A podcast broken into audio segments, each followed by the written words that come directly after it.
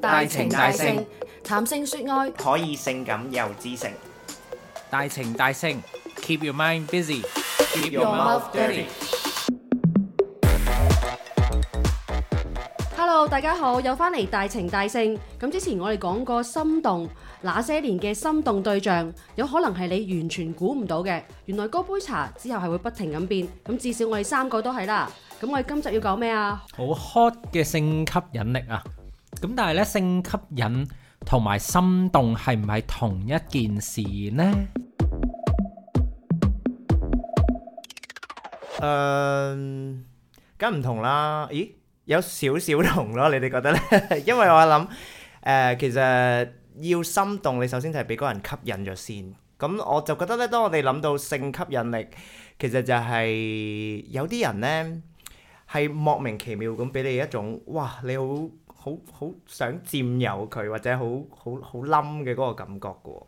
我就會覺得係因果關係，因為性吸引力係會令到你心動，咁但唔係一個唯一嘅原因，亦亦都有可能係情感方面嘅吸引力啊。就好似個天平咁兩邊擺，即係有啲人會 sex 行嗯先，有啲人會情感多啲，所以係會即係都係好每個人唔一樣。 嗯嗯，係啊，一定係因為我都有個朋友啦，或者有個 friend，其實有啲人咧，佢哋可能生得好靚㗎喎，但係咧你又唔知啊，即係你冇嗰個慾望咯。想食佢，係啦，即係唔唔冇嗰個慾望想食佢，但係有啲人咧可能就哇一個眼神啊，或者有啲有啲人嘅樣咧，唔係生得好似好傳統標準嘅靚嘅，即係佢，但係佢有一種氣質啊，咁誒譬 如即係有一啲唔好啦。 Let's say Ty- Tyson Yoshi à, 咁樣，咁其啊實佢唔笑，你會覺得啊 "À, OK 喎，正喎。但係誒誒但林佢正家，喺邊先？Tyson Yoshi 其佢實佢正個喺 body 成好正噶佢喎，正喺成 日唔着衫嗰一方面啦。係咯，即係啊係佢好中意唔着衫，明明明因為明個佢好 run down 個 run down 個演唱會 run down 係冇剝衫呢個環節，佢係夾硬要加落去咧，跟住話要剝衫。因為佢有嘢睇嘛，嗯係有啦佢有咁做 gym 嘛，其實我都想胸肌啊即係嘛 feedback 翻你頭先嗰樣嘢啦，你話你有啲即係有個有啲 friend 咧就係、誒、啊個個樣係公冇認嘅靚係啦，即係靚但係又冇乜性嘅吸引力。咁究竟係你覺得佢冇性吸引力定係 應該係其他人先？應該係我咋，其實應該就咁咪係我啦。咯，即係你你你比較 picky 啲，所以你係又覺得唔 OK 啫，係嘛？係啊，佢阿 Cam 佢好矛盾嘅話，即係樣係緊要嘅，但係靚唔一定得，大嘅又唔一定得咁樣，我唔啊係知呢道啲人啊。真係好麻煩。咁其實應該要點點先得咧？咁所以你講到 Tyson Yoshi 我都 OK 喎，其實真係咁唔佢知㗎， body 啊，佢話佢欣賞佢 body 啫。所以其實都係 body。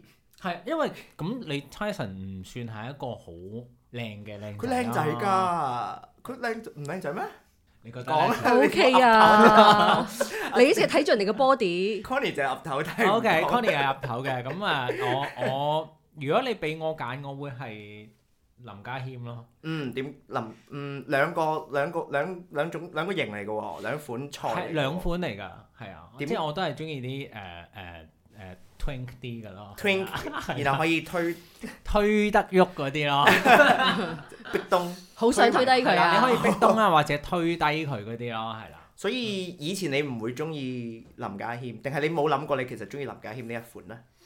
誒、其實我一向都係中意啲青靚白淨型嘅， 咁但係 Tyson Yoshi 你又覺得 hot 嘅，誒而家係咯，咁所以咪即係回應翻我哋之前講嘅咯，嗰杯茶或者嗰杯咖啡其實係不斷變緊咯。係咯，同埋睇心情，睇下你嗰排你想推到人定係想俾人推到 啊？你你咁咁多 變即係即係要睇下你嗰陣時個心情係點咯。但係我覺得無否無可否認係真嘅，即係其實係一個成個 package 嚟嘅，即係一個樣。首先個樣啦，然後到 body，即係我哋講，我覺得而家呢個年代廿一世紀，大家用 apps，即係誒、呃 Tinder 啊、Grinder 啊，即係所有即係其咩他 app 唔都知好啦唔知係啦嗯 Meta 啦，仲有仲有好多嘅 apps。其實你一睇，其實嗰個習慣就係 swipe left、swipe right，左你中意同佢講你就。誒誒誒碌去左邊，唔誒唔中意嘅係碌去右邊，唔係左邊。反正就係所有嘢都係取決於你第一張相，你揀嗰張相揀得好唔好，你影嗰張相，你係咪靚仔或者係咪靚女？你嗰張相 P 得有幾多？ 即係即係，然後當然啦，有好多人都會擺啲風景相啦。但係我覺得通常我自己用家嘅經驗咧，如果你風景相嘅話，我亦都會俾個機會你嘅。假如你個 profile 寫得好睇，咁我都會啊再睇真啲，究竟你係咩料咧咁樣。 你才子嚟噶嘛？所以咧，所以所以即係點啊？所以才才子唔睇樣，佢嗰啲藝啲藝文青咧，就係懶係要睇睇下人哋內涵咁樣。咁但係咧，即係子華神講嗰一句嘛，你攞四書五經落去 disco 咧，其實係唔會識到女仔㗎，得個 work 喎，而家或者係男仔啦。起碼起碼有第一次機會先啦，係係啊，起碼有個第四個機會先。但係我又覺得咁但係問題，六十億人入邊有幾多個好似阿 Cam 呢啲 咁嘅人咧？但係頭先你兩個講嗰樣嘢咧，誒，全部都係有個前設喎，就喺 Apps 入面發生嘅喎。但係現實世界當中嘅時候，你即係係係咪啊？嗯當我當面見到呢個人嘅時候，就可以觀察佢更加多嘅嘢其實啊，係啊，有更加多嘅互動啊，就唔會淨係單靠一張相。係啊係。啊，咁如果你喺現實生活中見到呢個人個性吸引力，你會點樣判斷啊我？點我為想之有性吸引力咧？如果係真人， 我之前已經同你講過啦，即係樣啊，即係對我嚟講唔係好緊要嘅，哦，睇住先啦。情感交流啊，傾唔傾得埋啊，係係啊，我覺得呢個緊要啲咯，因為女仔可能係即係誒説話啊嘛，好緊要嘛，嗯耳仔嘅動物係嘛，嗯，佢同我哋傾唔傾得埋啊，誒有冇各方共面同嘅話嘢，題啊？係啊，所以有共同話題係一樣最緊要嘅事，即係你有冇機會再發展落去，係咪咁嘅意思？咁但係都有一樣嘢係對我嚟講係比較可以勾起我嘅注意力 嘅，誒你講得好小心啊，勾起我嘅注意力，其實係即係其實 turn 你 turn you on 咁樣。佢佢佢明唔明想我哋再將個故仔拉翻去 呢個阿根廷好嗰個點樣勾？咁有啲咩勾起 你嘅誒注意力啊？ 如果對我嚟講嘅話，相對地即係誒、呃、會係一個味道，唔係食嗰啲係啊聞嘅 香味。嗅覺。係啦嗅覺，fra-，fragrance OK 啊，係啊，佢嘅香，佢用嘅香水係啊，又或者係佢嘅誒 shampoo，佢沖涼嘅，或者甚至乎佢洗衫嘅洗衣液，佢本身嘅時候好多種嘅物質溝埋，可以有一個屬於佢自己嘅味道。嗯即係如我覺得係 你冇笑，即係我覺得對我嚟講嘅時候，佢誒、呃即係我會幾注意人嘅味道咯，其實係係啊。但係你要去到好埋你先聞到佢個味嘅喎，定係你要經佢經過喺你唔旁一邊定就㗎聞到唔一？定係啊㗎經過都可以嘅其實有唔一時咁定係候啊，㗎佢就經過都會聞到。係啊，因為有。有啲人係即係噴香水噴得好重手咧，其實離遠就已經聞到。但係你而家講嘅香唔單止係香水喎，係嘛？係啊，就算係係用一香種水都好味，道，個係身散發出嚟。因為每個人都應該有陣味嗯嘅，有陣除咯。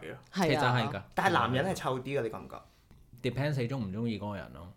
都唔即係係嘅喎，係啊係因為男人係有陣我就想我覺分得享下咧， 即係我自己嘅經驗 啦，就係咧，即係我會發覺咧，誒、如果你中意嗰個人咧，誒、即係如果你對嗰個人係有 affection 又好，係有呢、個誒、sexual appeal 都好啦，其實就算佢做完運動全身汗，大家都話佢臭嘅時候，嗯你你係會想攬住佢索㗎。你係會想攬住佢聞嘅，而你一路聞，你係一路會覺得越越聞越越越 high 嘅，係啦，越聞越 turn on 嘅。咁但係咧，好如果你係好動物唔嘅中意感覺嗰個人咧，就算佢噴咗香水都好，你都會哦，你好臭啊，大佬。咁所以其實嗰種氣味對我哋嘅嘅影響，其實我哋控制唔到嘅，係咪咧？係某種生理反應咧，會唔會？誒我我覺得係咯，我覺得係，sorry，起 晒痰添。哎呀，你諗起邊個起痰？我覺得味道係其中一個先決嘅條件咯，係啊，咁氣味係啊氣，味係啦，我覺得係如果佢本身呢個人我自己誒中意佢嘅時候，咁當然好似你話齋都會愛屋及烏啦。嗯。咁但係如果係即係如果我本身呃我中意佢，又中意埋佢陣味喎，嗯哇咁就會 double 加成作用啊啦。 exactly，所以其實咧，即係誒誒，我都會去諗嘅，有時會諗咧，譬如即係啊誒，同一個人能唔能夠繼續發展落去咧，其實呢個咧會係一個我嘅評核標準嚟嘅。佢就未嗯即啱唔係啱你係啦，即係會揀一個譬如大熱天時七八月三十幾度，跟住出晒汗嘅時候，如果見到面我一索落去，覺得佢就未唔 OK 咁，我知哦 OK 得呢個人可以即係誒冇得發展㗎啦。咁但係好靚仔，個 body 好好，我 size 好嗱，我 fit，真係我真係經歷過一咦，個咁就係咁就會猶豫啦，我 no no no no，我真係經歷過有一個係有一個係好誒靚仔嘅誒 fit 嘅，同埋會做 gym，而且係勤力做 gym 嗰只。佢有一次就係即係做完 gym 跟住誒有俾陣我味 見到咁樣啦，跟住我索到陣味，跟住誒跟住就 OK 得。即係佢完全係可以 turn you off。係啦完全係啦，即係我嗰一刻就唔得可以結束啦咁。哇，其實都好 harsh 啊，真係， 係好難啊，因為每每個人介意嘅點唔一乜樣都。得，但係有樣嘢唔得啊！哦，bye，係啊，即係個成個 package 唔得，就係嗰一下唔 OK，因為氣味你冇得避啊，係你嘅牙係即係嘅有有時成日講話咩誒誒誒醜樣嘅唔緊要啦，上咗床誒入到房上咗床熄個燈其實係一樣嘅但係唔啫。係㗎，咁但 係即係呢個後話啦係，咯但係譬如氣味你冇得熄咗燈，跟住唔聞咁啊氣味喺 度，你點都會即係係啊，你你只要係生存嘅人，你就要呼吸，呼吸就會聞到氣味㗎啦咁。咁但係都可以改善咁啊，用啲其他嘅佢都方可唔可以法。改味啊？如果 如果你話容有得整啫，味可唔可以變？但我覺得我我自己我自己嘅嘅我自己認為啦，其實係誒個大腦係有能力將嗰啲香水味同個本身個體結味合分翻啊開分㗎。啊，係啊，即係如果你有體味，你再噴香水，其實你都係索得出嗰唔陣係，味。但係以我所知，其實因為有啲啲香水係會變味㗎嘛，當你係噴啊咗身體，係啊同身體有反應。嗯，咁所所以以你想講可能係對方揀隻唔啱嘅 香水， 會啊，我覺得係可以改變嘅。其實係，譬如話你揀誒轉嗰隻香水啊，等佢幫你揀咯，係咪？用係啦。唔同嘅嘢沖涼啊，係 啊，跟住之後或者係譬如話有啲朋友係天生嘅時候嗰、個、呃、汗氣味腺冇分泌法係管好困擾，其實係好慘啊佢哋。因為我之前睇過啲醫療嘅特輯去係講，啊，好困擾佢嘅社哦係啊係啊係啊交生活啊，誒誒臭其狐或者係一種強烈嘅味道，係啊，會俾人歧視啊，坐巴士都唔唔可以坐埋人哋嗰度啊，即係啊係做手術啦，或者係啊，香港已經有飲食好好嘅手術可以幫佢處理呢個問題咯，嗯嗯，其實係可以變嘅。咁但係愛係可以克服一切噶嘛，係咪？冇錯，排除萬難。咁所以誒、Connie 呃你啱講到話氣味行先，或者氣味好重要。咁然後你話誒、呃其他嘢勾起你嘅注意力啦。咁之後氣味之後你就話要好傾啦，係咪？即係係我好容易嘅真係。 你你好容易傾。有啲咩人會令勾起你嘅注意力啊？如果你話好傾，即係如果嗰個人係對某啲 topic 有興趣，或者即係啊完全真係可以侃侃而談，講到好多嘢，或者係好有學識嗰種。咁佢一定會係好聰明，轉數好快，即係佢講嘅嘢，我覺得哦，佢諗到一啲我諗唔到嘅嘢，呢啲就吸引你啦。係啊，我想補充一個問題啊，即係會唔會你你會你會期望你嘅誒 partner 或者一個即係 whatever 啦，紅顏知己又好啦，誒佢係佢嘅觀點係要同你，你你期你希望佢係同你唔一樣定係同你一樣？我諗基本嘅價值觀要相近咯，如果唔係嘅話，盞鬧交係哦啫，係咪啊？？係啊，係啊。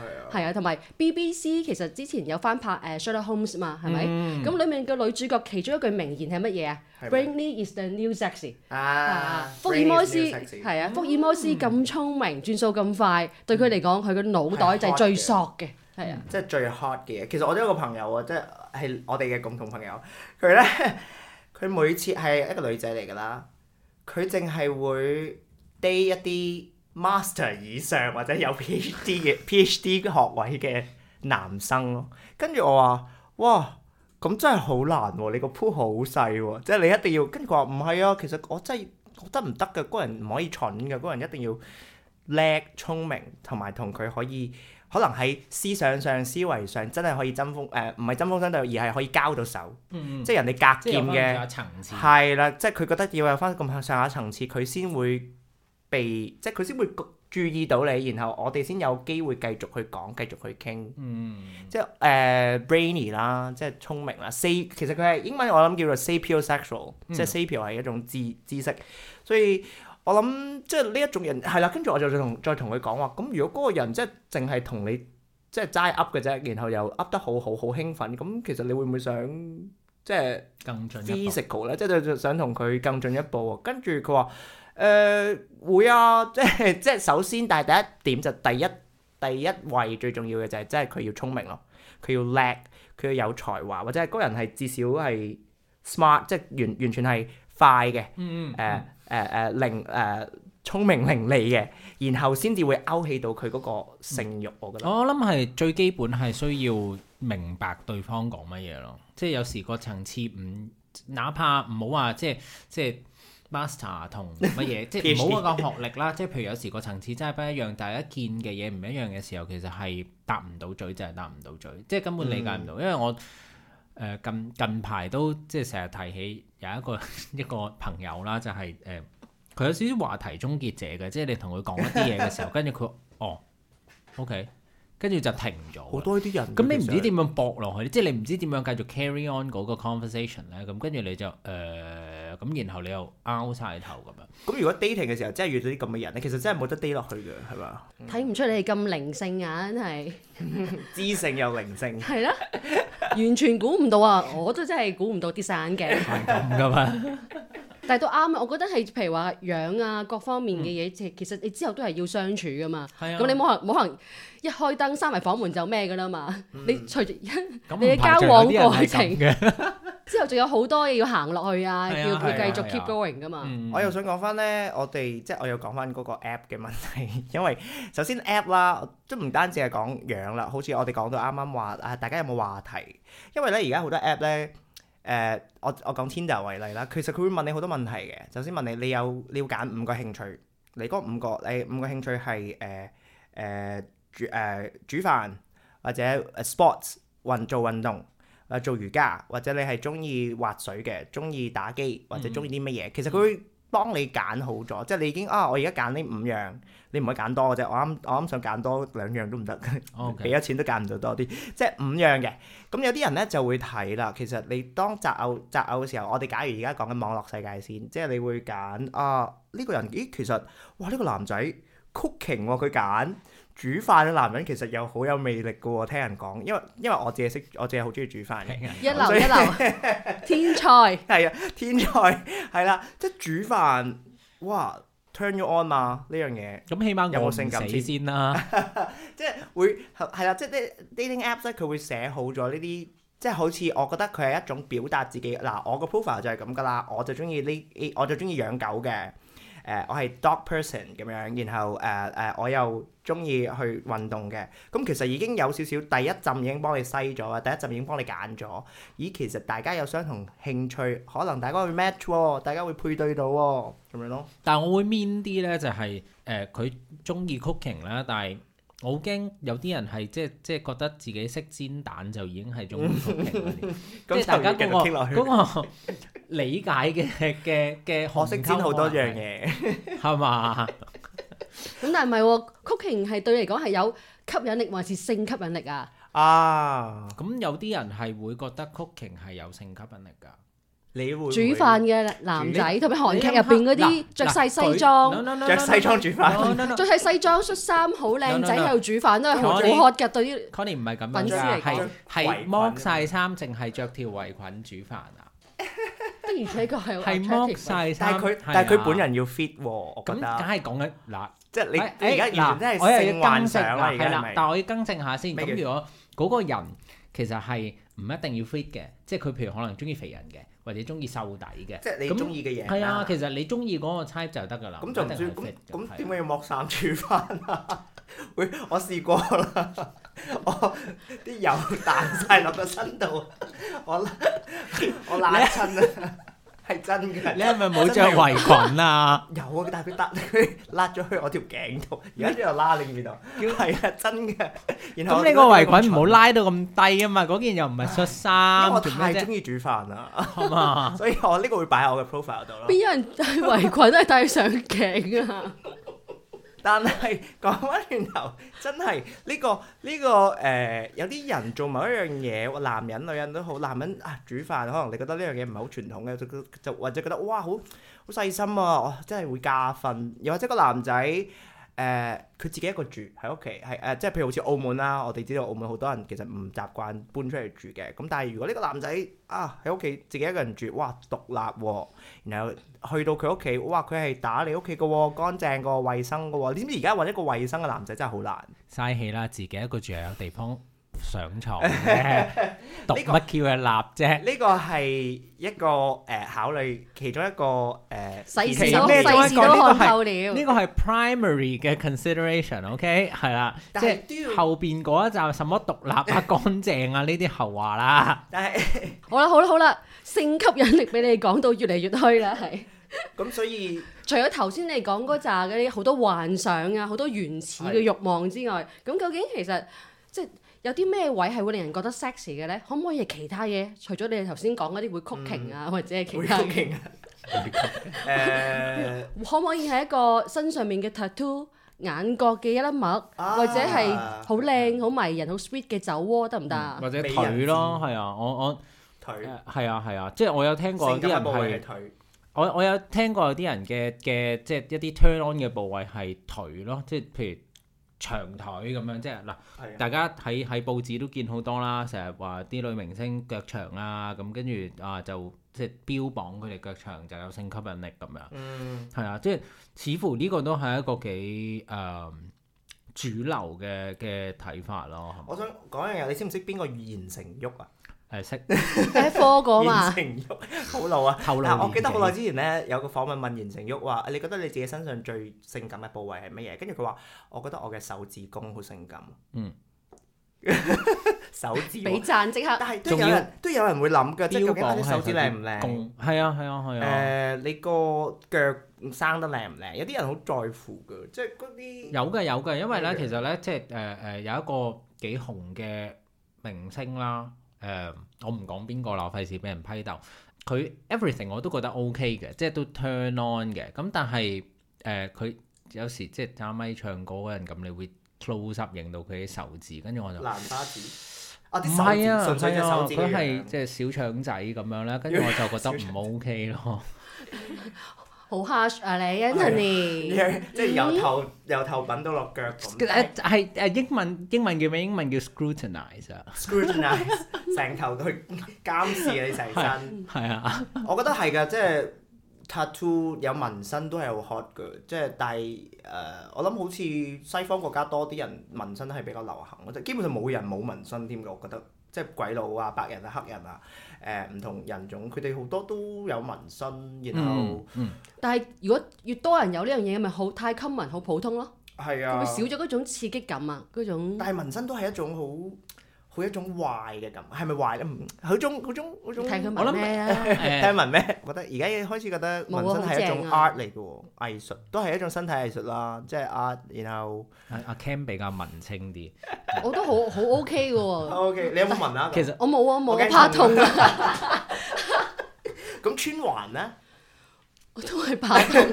穿環好似仲痛過紋身啊！穿環應我諗過㗎，穿呢啲位置，哦哦哇大家唔知我指邊度。係啦，唔好啦，我真係我太覺得哇唔，出得街呢會痛咯，但係就係其實都性感㗎，因為你個身體就係咁多嘅啫，你可以玩啲咩花樣嗯先？就係即係紋身、穿環嗯、髮型咁呢啲，其實都真係加強個。你個我性嗰吸引力個我嗰個年代就真係好係誒打耳窿已經算係好好好前潮啦衞好㗎啦前係啊而，家係鼻 環啦，鼻環跟住啦、舌瓷環環啦啦，係啊，舌環我有 friend 都啦係，跟住誒台灣就而家興。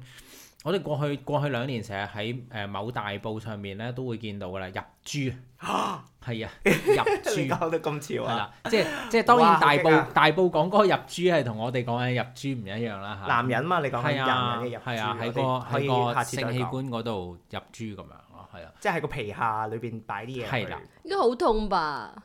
誒，我呢我啲有已想經去到一個癖好唔嘅係喎問，題。台灣 YouTube 咧，即係有啲 YouTuber 係真係親身去試過咧，跟住嚇話唔係唔痛，其實冇乜感覺。咁如果攞翻出嚟咧，都誒唔應該都唔會攞翻出嚟㗎啦。誒，有時係因為醫學關係要攞翻出嚟，啊係啦，即係因譬為如有發炎感啊，係染啦咁。哇！嗯簡直無底深潭啊！呢、個性吸引力嘅黑洞，俾佢越挖越 深，挖穿咗一個宇宙。咁但係我哋睇翻，其實呢個世界上面有好多種唔同嘅人啦，有一啲朋友係可能感受唔到呢個性吸引力嘅喎。係呢啊，個嗰啲叫咩 asexual 啊嘛？ A 啊就 LGBTQI 你唔好數啦，有排啊。 A plus，反正有個 A 字。係啊，a asexual 即係無性戀啊，即係唔能夠係誒、呃、應該點樣講或啊？者係或者嗰個性慾慾好低，係啦，嗰個慾望係會好低唔嘅。需要性嘅。嗯佢係可能係基本上同人達誒呃達成一個親密關係，但係個親密關係真係唔係即係身體接觸嘅親密關係咯。我諗好多好多好多日本人都係咁，而家有新聞咁講咧，結咗婚之後就無性生我活，覺得其係實啊係無性生活可能係因都唔單止日為啊本人，可能好多我哋身邊人都冇係性因為生誒活。、工作壓力大啊，生活壓力大，所以冇辦法啊，焗住要咁樣啫。你可以理解嘛？我理解唔到嘅其實，我就 我有個 friend，我自己本人，佢話俾我知佢一年冇搞嘢，喂佢三咧兩年冇搞嘢，我係咪我係咪我太開放誒定唔係點？我但係我覺覺得得哇，唔我真係唔係得咯，得得嘅咩？但係問題係佢會唔會有？因為就算係無性戀都有好多種噶嘛。係睇翻係啊外國一啲誒、呃 story，佢會講其實係佢都會享受好好中意 kiss 同佢嘅誒呃伴侶，啊好中意身體嘅愛撫。咁但係啊 OK，哎我明啦咁就夠啦，停喺呢度，唔需要下一步。如果我哋講性，其實有好多人出乎意料之外，誒、出乎意料啦，就係、佢可能喺 Apps 度會同你講話，我唔會做愛，即係我唔會要插入式一零咁樣嘅。有啲有啲人係唔中意呢樣嘢，嗯其實都幾多人嘅。我記得之前有一個誒、Grinder 啦，即係男同志嗰個誒、調查，佢會分啊。邊個國家最多 top，邊個國家最多 bottom，邊個國家最多要誒、呃叫咩 vanilla 定係反正係無無無性接觸，嗯只不過係純粹大家係誒、呃、親密，但係就冇性行為嘅。其實都有好多有啲國家，我唔記得咗咩國家，我但係等我陣間揾下 先。但係其實係好似中國係其中一個國家係頭五名㗎。嗯無即係性無性、 OK，嗯無插入式或者無性行為，但係唔代表佢哋唔享受有伴侶。但係其實性行為嗰個 spectrum 都好闊嘅喎，即係你就算係譬如誒、呃嗯用手啦，用係誒咯玩具啦，用口啦，其實都係包括喺、嗯即至少醫學上面性行為嗰、個誒、呃、範範圍入邊，所以即係我啱睇翻咧 asexual 嗰個定義其實係有兩個有兩邊定義嘅，一邊就係誒佢唔會被其他人去吸引到啦，即係性吸引到啦。另外就係佢佢誒本身就係冇乜性嘅活動啊，即係包括啊智慧係啦，即係佢哋係甚都唔至需要係連嘅智慧都唔需要即係嘅。打飛機啊，都唔需要嘅。係啦，咁所以你話如果係唔會被另外一啲人、其他人吸引到嘅，咁我都即係 kind of 理解得到。但係喂誒、如果係連智慧都唔需要呢一下係誒、升超咗超出我嘅嘅嘅想像咯，係啊。脱咁咗但係誒，咁、但係如果冇咗 sex 呢樣嘢，人人會唔會少啲煩惱咧？族會， 我覺得會㗎。我有啲猶豫啊，啊！呢、一個呢、個咁多困咩點擾解你猶啊，我豫愛有啊啲猶豫啊。愛與快樂你的意思痛即。係話，如果冇咗 sex，人都係一樣咁煩惱？唔係當然啦，都係啦。啊但係唔如果係因為個有點 sex 係會解決你嘅煩惱，個點係我我冇做過調查，所以我真係唔咩問肯你定嘅？而家問你啊，唔係我我， 問所你以如我就果係話冇有咗 sex 會唔會少所以啲煩惱？我就係有猶豫咯，因為我我唔肯定啊，可能冇咗 sex 無我法都想會，像啊！而家或，者冇咗 sex 我更加煩惱咧，死啦，冇得做啊，點算啊咁？但係你嘅需求，你嗰個渴望、嗰、個需求、嗰、個欲求冇咗喎。呢呢樣嘢係唔存在咧？我認同啊，我我我我覺得係 sex 係會性係俾你愉悅，但係同時可能你會渴望更多。咦係喎，有啲咁難但係所有嘢都係㗎啦，咁你你難道你你即係 let's say 啦嚇，今年有人工加加咗，你下一年就唔期望加人工咩？你即係都今日會食飯想加人出年工咪都要就食飯係咯。但係佢唔所以覺得餓喎，唔覺得餓，哦，即係有啲人覺得係性定，佢唔會餓性， 係啦，餓性，翻返嚟先，佢唔覺得餓，咁佢咪冇嘢咯，OK 㗎。係啊，咁會唔會少啲煩惱咧？理論上係即少一樣嘢就少一樣煩惱咯，其實都係嘅。所以我唔肯 定咯，即係斷我捨我離我嘛，我我斷捨咗個 sex，但係我覺得係有可能咩？可能有啲人得啩。咁我睇翻其實係前即係前幾年嘅時候咧，有一套幾好睇嘅日劇啊，叫做《無法相愛的兩人》。咁佢就講誒，你有睇你有睇係咪？冇啊，你有冇睇邊個演㗎？日劇嚟嘅？係跟住佢講一對男女，佢偶然間認識啦，咁就知道咗對方，大家都係無性戀喎，哇，驚為天人！因為喺茫茫人海當中，好難揾到一個知音啊，因為即係會平時生活會遇到好多煩惱同埋尷尬，成日催婚啊、結婚未啊、點樣點樣啊，成日會介紹你哋相睇啊，好好多尷尬嘅事，跟住同埋成日會覺得自己同主流社會格格不入啊。好奇怪嘅人，但係又唔知點樣解釋好，咁、於是乎佢哋兩個就決定同居啦。冇錯，佢哋要展開一段新嘅生活，係建立一個新嘅屋企人嘅關係。咁但係就完全係冇性呢樣嘢咯。咁但係愛係有嘅，但係嗰種只係一個家人式嘅愛。咁所以我覺得呢個故仔係幾好睇。如果大家係對呢個無性戀有興趣嘅話呢，就可以睇下呢套日劇《無法相愛的兩人無法，但係佢哋相愛喎，只不過無法無法。》。 唔係唔係唔做愛係，啫佢哋嗰個係 佢嗰個唔係咯，我覺唔係唔係唔係唔係唔個係戲名應該改成無法做愛的兩人。係咪改錯咗？愛有好 多種㗎嘛唔。係，可能佢可能出街無法做愛啫。 唔係可能改呢個名之後咧，變咗三級片。唔係，但係係啦係啦，可能但係其實係誒、 其實係美好，即係 happy ending 嚟噶嘛，係嘛？唔可以爆雷 Happy happy happy 嘅 happy 嘅 係 OK，happy 係 OK 嘅啦。 OK always。咁但係肯定就唔係你講咁樣，佢哋 係咁咩咩真係明明冇法做啊！ 就係咁。好又翻到嚟我哋酷兒影展嘅不專業影評。咁係啊，咁啊，今次介紹乜嘢心水片呢？濕啦，同屋主男孩啊，係一個關於旅行嘅故事，講一個旅遊嘅專欄作家喺以色列嘅特拉維夫租咗間屋，遇到一個男仔，短短五日之間發生嘅故事。哇，聽落好似啲粉紅泡泡嘅少女漫畫情節咁 啊！都係嘅，但係誒誒好睇啊！ 啊好得意嘅嗰出戲咧，誒、我覺得我睇完呢出戲嘅時候會諗，反而諗到自己，因為其實佢係講緊一個中年男人。你未到嘛，遠遠未到啦。我以但係為你話中意旅行，係，我都想，我都中意，但係唔知點解咧，去到即係我三十出頭就開始諗，咦咁我到咗中年會點呢？咁呢個嗱，呢出戲有少少誒、呃一個誒、呃中年危機，或者係反思究竟我中年人我而家我嘅人生係點。然後當佢遇到呢個男仔，哇！誒、呃青春無敵，二十歲嘅廿十十幾廿歲嘅男人啊男仔啦，佢有好多價值觀係同呢個男人好唔同嘅。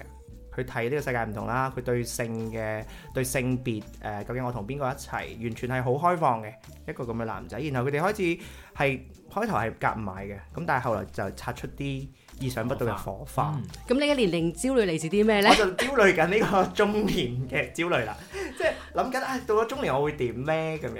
即係一路睇住套戲就一路預想，哎呀，我我預示我對我到時會係點咧？係同同埋同埋，我睇嘅時候，我會覺得因為即係中年嗰個男人其實佢信奉嘅一啲價值觀係一對一嘅。一對一嘅價值觀，一對一伴侶嘅價值觀，然後佢哋梗係俾呢個男仔衝擊啦，呢、個男仔即係完全係冇問題嘅，放咩開晒嘅，係啦，放開即係男啊女啊或者幾多個人啊都放開嘅時候，誒、個男人即係我會喺度諗，咁我嘅價值觀會唔會隨住年紀改變呢？咁我哋唔好劇透住先。咁故事最後發展成點呢？佢有冇療愈到阿 Cam 呢？咁我哋之後睇埋套戲，記得大家大家記得買飛入場啦！濕叻同屋主男孩，誒、今次影展啊，真係非常之辛苦咧，先可以誒傾、到啊誒葡京人英皇戲院呢、個呢、個誒、場地翻嚟嘅，咁所以咧即係誒、大家都要誒、多多支持我哋今次影展啦。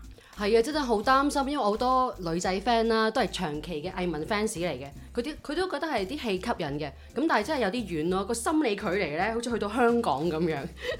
真嘅真嚇，同埋佢哋住澳門，所以就有啲擔心。希望大家千祈千祈千祈唔好放棄酷兒影展啊！一定要去啊！好啦，咁我哋今日咧節目就嚟到呢度先，我哋下一集咧再同大家傾下另外一個話題啊，一樣性吸引力嘅延伸啊，就係、我哋會談到咧炮友啦，頭先我提過嘅 friends with benefits 啦，朋友以上戀人未滿，究竟呢啲等等咁激啊唔同嘅關係咧，究竟係乜嘢嚟嘅咧？我哋下一集探討一下。拜。拜拜拜。